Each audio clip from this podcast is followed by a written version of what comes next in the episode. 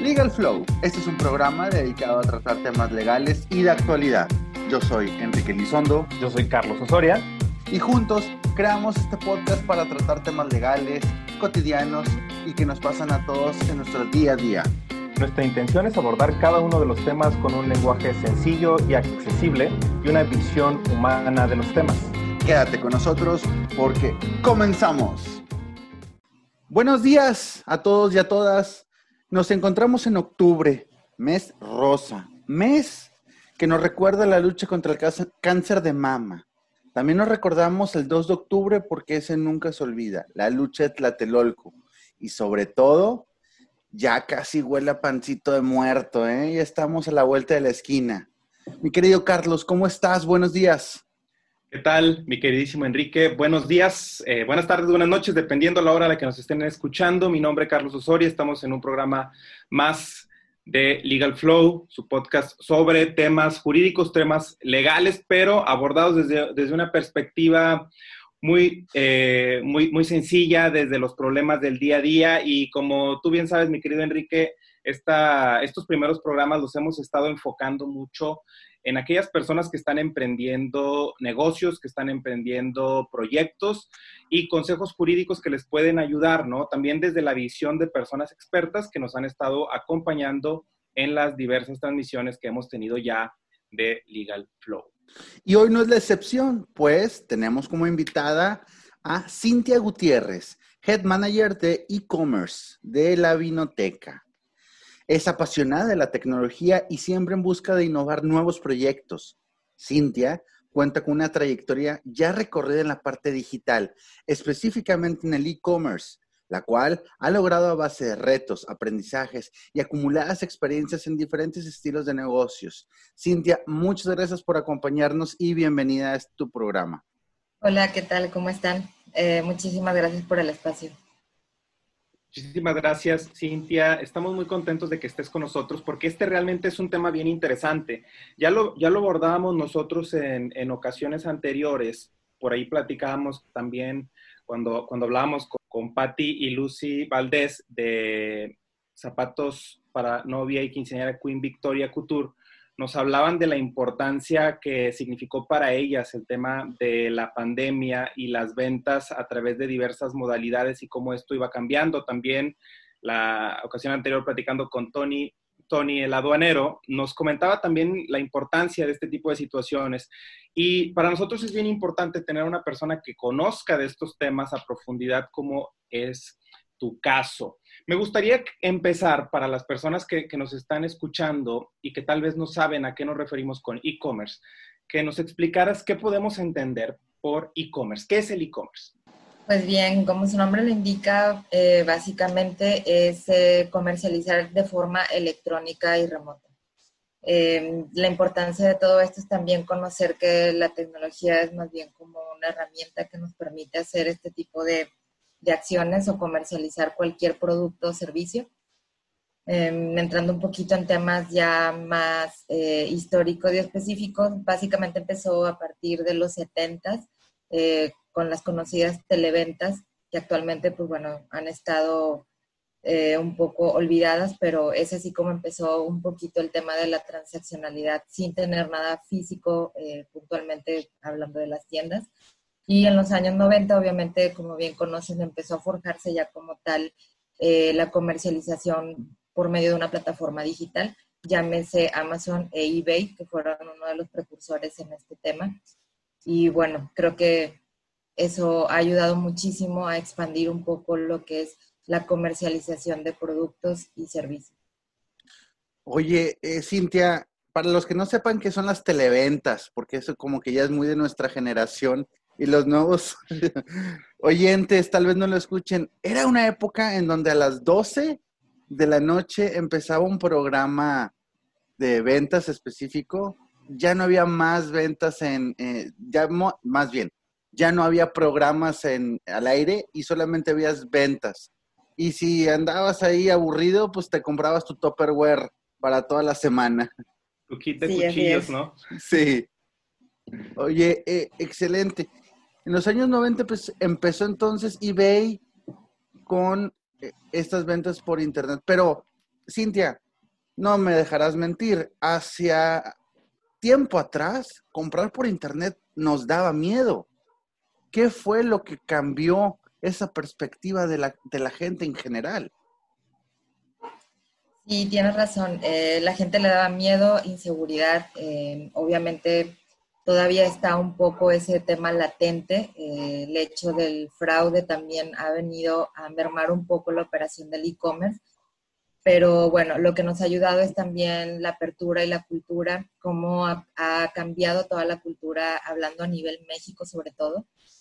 han perdido el miedo tratando de usarlo y con el tema de la pandemia pues esto básicamente fue totalmente forzado. Eh, el uso de las plataformas digitales ha venido a revolucionar muchísimo el tema de la transaccionalidad y bueno, también mucho tiene que ver cómo las asociaciones de Internet en México han reforzado la seguridad, han hecho comunicación latente de que el usuario pues está siempre protegido.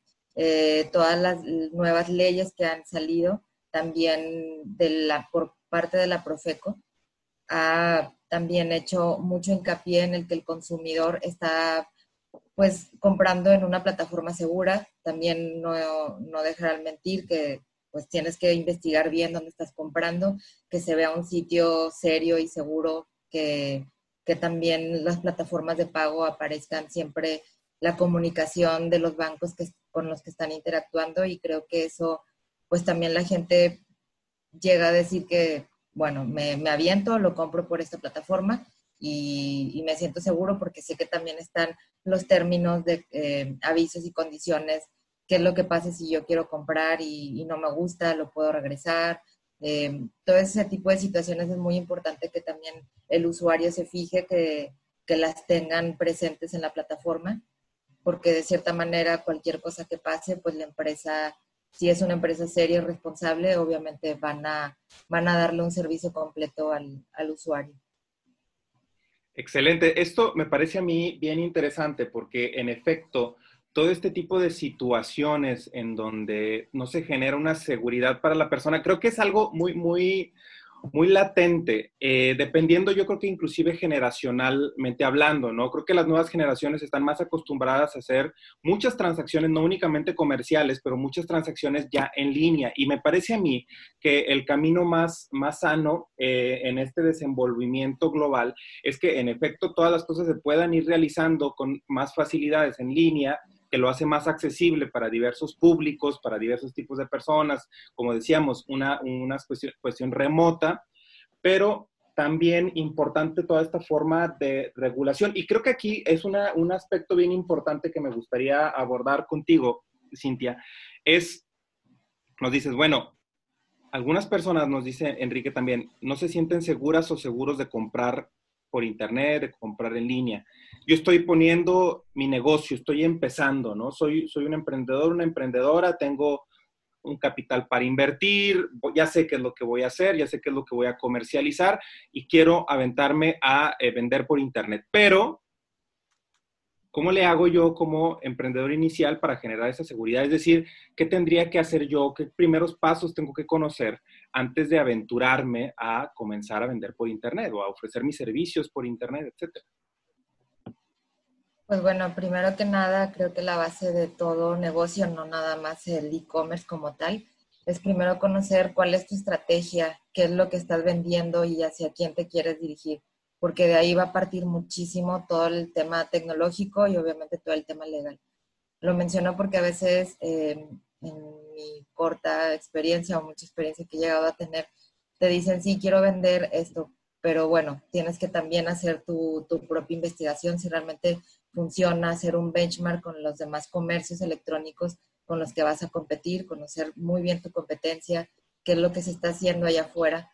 Eh, debes de conocer muy bien eh, a quién le vas a comunicar tu, tu producto o tu servicio y entonces ahora sí empezar a plantear tu estrategia. Eh, no siempre es bueno empezar eh, con todo montado, siempre, eh, hasta en las, en las, empresas grandes lo suelen hacer. Se empieza de poco en poco para que empieces a dar un análisis de, tu, de los hábitos de consumo de tu usuario, conocer a tu usuario, como le llaman al mercadotecnia, tu buyer persona, a quién le estás comunicando tu producto, tu servicio, es muy importante y de ahí ahora sí empiezas tú a, segmentarlo. Por ejemplo, eh, voy a hablar de un, poco muy técnica, pero en un e-commerce es muy importante saber si va a ser un B2C, que es un negocio que le habla a tu cliente final, si es un B2B, si va a ser un negocio que le va a hablar a otro negocio, llámese cadena de restaurantes, hoteles, eh, si va a ser un B2C también, no sé, hay, hay, muchas segmentaciones que por ahí les puedo pasar algunas recomendaciones para, para que se puedan eh, meter alguna de las páginas y puedan recibir información puntual de cuál es el producto al que va dirigido.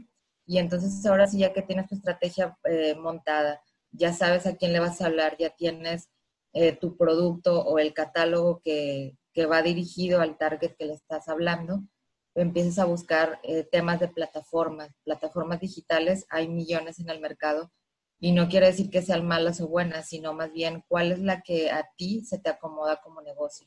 Porque a lo mejor si eres un pyme y vas empezando, pues no te vas a meter a una plataforma SaaS, como le decimos, que es un software as a service en el cual ya tienen todo montado en la nube y te sale carísima una licencia. Puedes empezar a lo mejor con un Shopify, por así decirlo, digo, decir marcas por decir, pero es algo un poco más accesible que, el mismo eh, emprendedor puede usar sin necesidad de tener un equipo de desarrollo tan robusto o gente muy especialista que por ahí a lo mejor es un poco más cara, que en el momento puntual pues no lo tienes. Y como todos los e-commerce, eh, es también necesario saber hacia dónde va apuntado y cuál es tu proyección anual, digamos, porque si vas a empezar a lo mejor con algo pequeño, puedes hacerlo sin ningún problema tú solo, empezar a montar tu catálogo, tus precios, tu comunicación, tu arte, tu diseño, y de ahí empiezas tú a trabajarlo. Eh, también es muy importante que se asesoren legalmente, sobre todo por medio de la Profeco. La Profeco actualmente está muy sobre encima de todos los e-commerce, que estén los avisos de privacidad, eh, todo el tema de los procesos internos que lleguen a tener, por más pequeños que sean, deben de tener muy bien planteado cuál es tu proceso, por ejemplo, de devoluciones, qué hacer si el cliente no se va a gusto con su producto o servicio.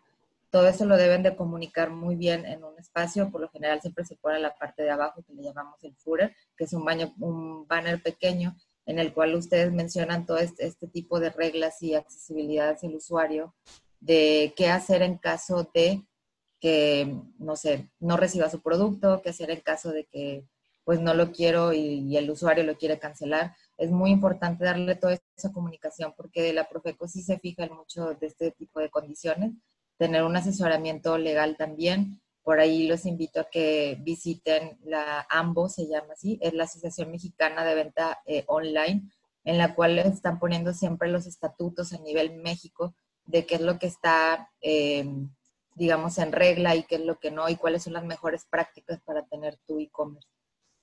Y bueno, también súper importante, el e-commerce no se acaba nada más ahí. Eh, si tú eres un pyme y empiezas a crecer demasiado, esa plataforma puede que ya no te sirva y necesites algo muchísimo más robusto.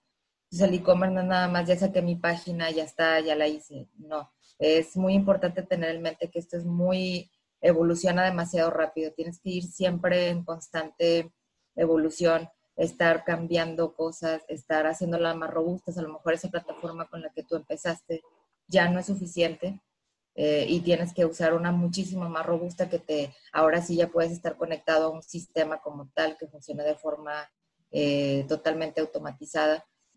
Es muy importante estar siempre evolucionando la página, estar viendo que lo que está allá afuera, las nuevas plataformas de pago, algo muy importante, el tema del antifraude también, estar muy al pendiente de, toda la tasa de aceptación, la tasa de fraude que tú tienes, estarla midiendo todo el tiempo, porque a veces eh, ha pasado inclusive hasta en las grandes empresas, se les olvida que hay fraude allá afuera y, ah, vendí 8 millones, pero resulta ser que esos 8 millones, el, los 3 millones que, que vendiste rápido, pues fueron de fraude, entonces de nada te sirve tampoco tener mala fama en, esos temas y es muy importante también asesorarse con eso. Y sobre todo tener siempre la visión que un e-commerce es una inversión, no es un gasto, eh, el cual también muchos cometen por ahí, es que estoy gastando demasiado en tecnología pero pues al final del día es algo rentable, es como todos los negocios, en un año no vas a ver todo tu retorno de inversión, sino es paulatinamente como vaya evolucionando. Ok, Cintia, entonces nos has dado una visión muy amplia de todo lo que es el e-commerce y las cuestiones legales que esto conlleva. A mí lo que me llama más la atención, que estoy recordando las pláticas que dice Carlos con, con las hermanas Valdés, con Tony Laduanero, en donde nos hacen la referencia que el camino que ellos han visto y que han llevado a través de, del Internet les ha abierto mucho el panorama. Y yo creo que con esto tú logras aterrizar sus comentarios. Lo que es el B2B, business to business, business to commerce y business to, a ese último tecnicismo ya, ya no me lo sé, pero, pero si, si el emprendedor o la empresa logra identificar su, su mercado, lo puede dirigir y teniendo el aviso de privacidad, teniendo sus políticas de cambios y de teniendo sus políticas de, bancarias y su plataforma bancaria que lo respalde, es una forma sencilla de llevarlo a cabo. Cintia, en lo que a mí respecta, me ha tocado eh, ver que amigos han comenzado a generar dinero a través de Mercado Libre, como una plataforma no, no propia, sino de un tercero, porque ellos, eh, por ejemplo, eh, recordando a Tony, que se trajo un cargamento de, fundas. dice, bueno, pues las fundas las empiezo a vender por Mercado Libre y Mercado Libre me he dado cuenta que de unos cinco años para acá empezó a cambiar en políticas y políticas y políticas. Yo estoy suscrito a su newsletter para, para estar informado y pues de vez en cuando comprar algo. Y me he dado cuenta que he estado cambiando mucho ese respaldo de seguridad que le brinda al usuario. Por otro lado, Amazon en la pandemia eh, creció exponencialmente. ¿Por qué? Yo creo que ya empieza a influir en los temas de eh, agilidad de entrega, temas de política, como las políticas de devolución son lo más importante. Y, me gustaría preguntarte algo. En, las chicas de Queen Victoria nos mencionaron que ellas venden por internet y que están reguladas a través de varias normas. Pero hay una que, me llamó la atención, que son los códigos de comercio global del artículo, los GTIN, que esos te los pide Amazon para poder vender.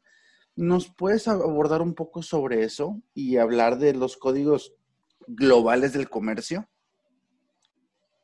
Sí, mira, pues se sacó precisamente como lo mencionas por seguridad tanto del comercio como del, comprador. La idea aquí es tener eh, rastreado y bien documentado lo que estás vendiendo. Obviamente hay productos que aplican, hay otros que no aplican, dependiendo también si es algún servicio, pero pues en pocas palabras o globalmente hablando, eh, es precisamente para pues protección y seguridad. Esto, esto me parece bien interesante, todo el tema de protección y seguridad eh, y la forma en la que se ha venido regulando, buscando regular. Entendemos que nuestra legislación en México tiene ya ciertas, ciertas regulaciones, se han establecido ciertas cuestiones, por ejemplo, en protección al consumidor, eh, por ejemplo, en protección de datos personales, por ejemplo, en temas de fraudes, y que son cuestiones que todas las, eh, bueno, de, que las personas que comercializan a través de, Internet, de, este tipo de plataformas, pues deben de tomar en cuenta porque si no podrían eh, incurrir en algún tipo de responsabilidad, ya no nada más un tema de que la empresa o tu comercio se ve mal públicamente, sino también una, responsabilidad jurídica que podría venirse acarreando por no cumplir con ya estas regulaciones que aunque como sabemos y nos, nos comentaba Cintia, eh, fuera del aire no, no está tan regulado en México todavía y, yo creo que en el mundo, ¿no? El Internet creo que es algo que se va regulando constantemente, no es algo que, ya esté todo dicho como otras materias. No obstante, me acuerdo, por ejemplo, un, amigo eh, hace, algunos, hace algunos meses me contaba que él compró un producto a través de Facebook. Ya ves que Facebook puso una parte específicamente para ventas Y bueno, decía, es que yo compré, dice, me metí, un producto que me interesaba comprar, estaba a buen precio, me meto al perfil de la persona que lo estaba vendiendo, tenía comentarios positivos, tenía ventas positivas, parecía un historial correcto, etcétera. Lo compra y la persona desaparece. Dice, ya no supe de él. Luego dice que se metió de nuevo a investigar estos perfiles y al parecer todo el, todo el perfil y la red de perfiles que estaban vinculados y que hacían comentarios positivos eran falsos. Entonces dice que entre más se metió a investigar, dice que se dio cuenta que era como una red de personas que hacían este tipo de ventas falsas a través de, de Internet y que, bueno, dice, yo la verdad es que no perdí mucho, dice, a lo mejor fueron mil pesos, dice, pero bueno, mil pesos no, los, no, no, es algo que andes regalando, ¿no? Y también de mil pesos en mil pesos que vayan haciendo este tipo de cuestiones, pues no sabemos ya cuánto, cuántos ingresos están teniendo este tipo de personas con este tipo de redes fraudulentas a través de ciertas plataformas en donde tal vez no existe una regulación tan fuerte a través de la propia plataforma sobre el comercio que se está dando a través de la misma. ¿Tú tienes algún tipo de experiencia en este sentido? ¿Te ha pasado algo así? ¿Lo has visto? ¿Lo vivido, Cintia? Personalmente no, trabajo en esto, entonces sí me fijo muy bien que cuando entro a alguna plataforma o un marketplace eh, esté bien regulado. De, no estoy en, contra de que eh, los clientes compren a usuarios personales, que no sea una empresa como tal. Para eso están las plataformas de marketplace, llámese Amazon o Mercado Libre o Linio, porque ahí tienes un respaldo de la misma plataforma de en dado caso si no te corresponde la persona que compraste algún mueble o una caja o algo, eh, tienes esas plataformas que te respaldan, pero por medio de Facebook sí he sabido que ha habido ciertos fraudes en el aspecto de que compré mi producto, no me llegó nada, o tal cual como lo acabas de mencionar. Entonces, por eso es muy importante también hacer conciencia con los mismos usuarios que se fijen bien en dónde están comprando. A lo mejor, eh, si, no sé, si quieren comprar a a un cliente final, les recomiendo que mejoren, entren a plataformas ya más eh, robustas con protección hacia el mismo consumidor, como lo que mencionábamos de un marketplace, llámese un Mercado Libre, un Linio o un Amazon, porque ahí tienen ustedes la seguridad de que en dado caso, si el cliente no te mandó nada, te llevó en mal estado, te llevó algo que no es tuyo, pues siempre va a haber un respaldo eh, en temas legales. La Profeco siempre va a actuar sobre ellos. Entonces, es, muy importante que también hagan conciencia y se fijen bien en dónde están comprando. Eh, esto no quiere decir que todos los comercios sean así, es nada más que pues se fijen bien, estén seguros lo que están viendo, que siempre esté muy bien eh, documentado toda la parte de avisos de privacidad que van a hacer también con tu, con tu información, que estén muy bien especificados los términos y condiciones, que tengan sus políticas de, de evolución fíjense muy bien que todos los comercios que compran en, forma electrónica lo tengan, porque si no está, pues eh, están comprando, digamos que algo muy arriesgado, no saben si les van a responder o su dinero va a ser devuelto o si simplemente vaya a ser un phishing donde a veces eh, modulan el donde está la forma de pago que le llamamos el checkout, donde ponen sus datos de tarjeta eh, a veces ponen sus datos ahí y es simplemente para clonar o robarle los datos de la tarjeta. Entonces, por eso es muy, muy importante que, todos esos, eh, digamos que eh, documentos o, formas de pago también estén muy bien cubiertas con, los temas legales. Porque, Cintia, acabas de, darle el clavo a algo muy importante. Fraudes en las ventas en línea yo sé de casos que en esta pandemia les están llegando a, robar eh, o clonar tarjetas eh, virtuales a conocidos, familiares y están haciendo muchas compras en línea. O también de repente les, aparecen las notificaciones en celulares a las 3 de la mañana en donde les acaban de comprar en no sé dónde X cantidad de dinero es muy dado a eso. O sea, el phishing o phishing, que es pescar, ¿no? Es eh, la pesca de usuarios para el fraude. Pero bueno, en temas legales, esto donde se ve. Yo entiendo que esto se aterriza a temas comunes, a tribunales del fuero común. Si, si, si es fraude, pues es materia penal. Si es incumplimiento de un contrato, es civil. Entonces, lo que se sucede en Internet y te veas afectado, lo aterrizas a los tribunales eh, de, la materia. por ejemplo, la Profeco. Eh, la, la, Profeco este, encarga de regular todo esto, pero no es una autoridad que tenga coerción sobre los negocios, porque ellos nada más te van a multar o te van a recomendar. Yo, yo como abogado recomendaría mejor, vamos a trasladar de una materia en donde pudiese haber afectación, por ejemplo, la penal. Pero bueno, ya es decisión de cada quien. Ahora, Cintia, en tu experiencia, ¿te ha tocado ver algo en donde como negocio se tenga que demandar a Amazon, a Mercado Libre o a alguna de estas plataformas robustas por incumplimientos de contrato? De que, oye, pues tengo toda mi mercancía ahí y a la mera hora no la venden o no me pagan mis comisiones o me les dan muchas vueltas. No sé si te ha tocado ver algo de eso. No como tal, sí obviamente tienen sus áreas de oportunidad a pesar de que sean los monstruos del e-commerce, pero créeme que están súper bien documentados. Siempre que hablando del otro lado de, de, empresa, no como de consumidor, si tú quieres vender tus productos con ellos, obviamente tienen sus reglas muy específicas, sus fees, eh, toda la parte de, entrega, de protección hacia el comercio como tal, lo tienen súper bien documentado y también depende mucho cómo negocies con ellos. Obviamente, al principio tú entras y te leen la cartilla, estas son mis condiciones, y, las tienes que aceptar, pero también está muchísimo como al, digamos que al key account que te pongan, eh, cómo saber negociar con él.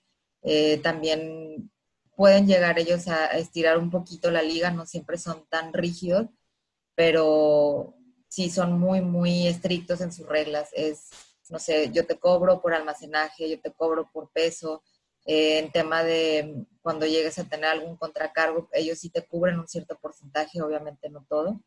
Entonces sí es muy importante que cuando vayan a vender sus productos en algún marketplace, eh, lean muy bien las letras chiquitas porque créanme que cobran por todo y tienen muy bien documentado qué es lo que las reglas y políticas del, del juego, porque después llega a pasar que, no sé, ah, yo no sabía que tenía un no sé, un cargo por tal cosa, o no sabía que me cobraran por esto, o no sabía lo otro. Entonces sí es muy, muy importante que, tomen en cuenta, que lean muy bien la documentación, no nada más es ya estoy vendiendo mi catálogo y es todo. Es muy importante que, lean las reglas del, negocio como tal. Amazon y Mercado Libre son similares, pero créanme que funcionan muy distinto en tema de, reglas de, de negocio es muy, mm, también es bueno pedir asesoría. Ellos también tienen ahí un, por categoría más bien, tienen un asesor que les puede dar como un poco más de información y decirle más o menos cómo empezar y cómo ir. No es bueno también empezar a vender todo tu catálogo en un marketplace así nada más. Es, hay que investigar un poco. Les recomiendo que también pidan asesoría. Hay muchos asesores de las mismas plataformas que les pueden decir cómo empezar de poquito en poquito y ahora sí empezarse a expandir ya como una tienda oficial, como le llaman ellos, porque tú puedes vender como usuario normal sin darte de alta como una tienda oficial y ya que ahora sí más o menos agarres un poco el camino y veas cómo están las reglas, ya puedes tener tu propia tienda oficial y ya digamos que sube de nivel y son otro tipo de reglas donde sí tienes un poco más de protección hacia, no nada más hacia el consumidor, porque eso ya está más que claro, sino más bien protección hacia tu comercio, que también por ahí hay muchas áreas de oportunidad, no todas las plataformas que ofrecen ese tipo de, de iniciativas de que, oye, pues es que también hay clientes malos, no nada más está de este lado de, pues hay clientes que se que pasa muchísimo, sobre todo en tema de COVID, yo lo vi demasiado, aumentó muchísimo el fraude también de este lado, clientes irreales que entraban, compraban y ya que ibas a mandar, ya justo cuando estaba por llegar al domicilio, cancelaban. Entonces, obviamente, el comercio se comía toda esa comisión, más aparte ya perdí mi producto, más aparte ya fue una venta perdida. Entonces, es muy importante que cuando usen sus plataformas de, llámese de Mercado Libre, Amazon o o su mismo comercio electrónico, estén muy bien eh, fundamentados con las plataformas de pago, lo que le llamamos un agregador o un payment gateway, que puede ser PayPal o puede ser Mercado Pago o OpenPay, hay muchas plataformas de pago que están ahí, que ellos los cubren de ese tipo de situaciones, porque no nada más es tener un seguro eh, hacia el consumidor, que ya la Profeco los, los puede ayudar, sino también como negocio que esas plataformas de pago me cubran ese tipo de situaciones que le llamamos fraude postventa, porque pasa muchísimo, cancelan después de y vuelve a comprar y vuelve a comprar, entonces es mucho de estar al, al pendiente porque yo como comercio estoy perdiendo las dos cosas, el, la venta y mi producto. Eh, entonces sí es muy importante que se documenten también de qué plataforma de pago están usando, hablando ya del, lado de, empresa, porque esas reglas también los van a ayudar a ustedes a que esté bien fundamentada su información. Excelente, Cintia. Estos, estos consejos que nos das me parecen súper importantes. Eh, la, experiencia que nos demuestras yo creo que puede ser de mucha utilidad para aquellas personas que están emprendiendo. Eh, importantísimo que tomen en cuenta todas las, cuestiones que has estado abordando. A mí me gustaría, antes de, cerrar ya, porque estamos a punto de terminar, estamos en los últimos minutos del programa, también recordarle a las personas eh, que nos escuchan en México que existe una norma mexicana sobre e-commerce, que aunque es una norma mexicana, es decir, no es una norma oficial mexicana, las normas oficiales son obligatorias, las normas mexicanas que se les conoce como NMX no son obligatorias, sí es una muy buena guía para todas aquellas personas que buscan adentrarse en el comercio electrónico. Establece una serie de guías de condiciones específicas que ya Cintia nos ha abordado, desde términos y condiciones, políticas de devolución, etcétera. También sirve estos datos que nos has estado mencionando.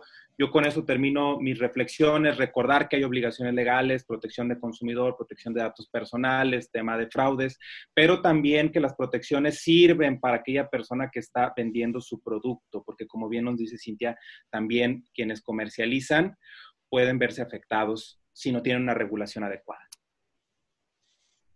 Cintia, ¿alguna reflexión que nos quieras compartir o algún...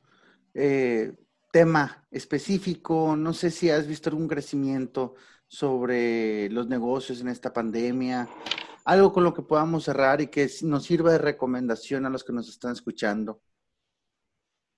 Sí, claro que sí. Eh, bueno, me gustaría cerrar también para que vean el potencial que tiene el e-commerce, hablando en México específicamente.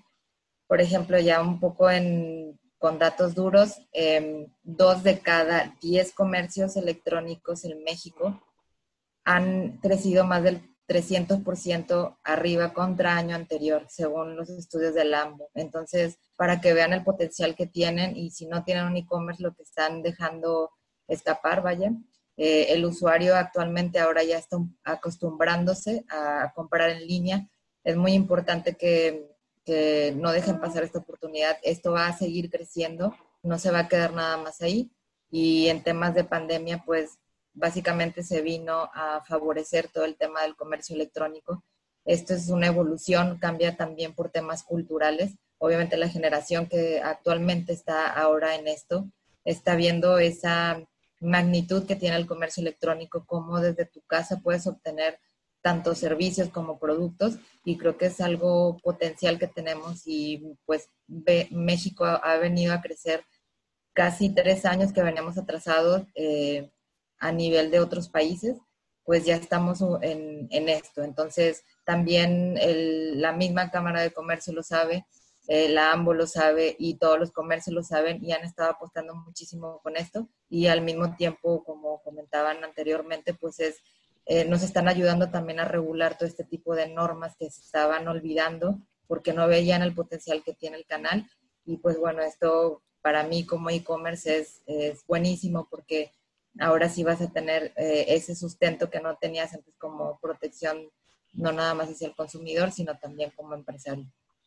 Cintia, muchas gracias. Vimos un tema increíble y si lo unimos con nuestros capítulos anteriores de Tony el aduanero y de Queen Victoria, podemos ya complementar todo lo que viene siendo las ventas en línea, porque vimos lo que es el e-commerce, importaciones y exportaciones y el emprendimiento de un negocio. Entonces, uniendo estas tres, tres situaciones, pues tenemos las recomendaciones excelentes para que cualquier persona pueda montar su tienda física en línea y salir adelante. Yo con esto me despido. Soy Enrique Elizondo. Me encuentras en Instagram como Enrique Elizondo y en Twitter como Elizondo EN. Carlos. Gracias a todas y a todos. Me encuentras como Osoria Polo en Instagram y como Carlos Osoria en Twitter. Muchísimas gracias y hasta la próxima. Gracias, Cintia. Gracias por el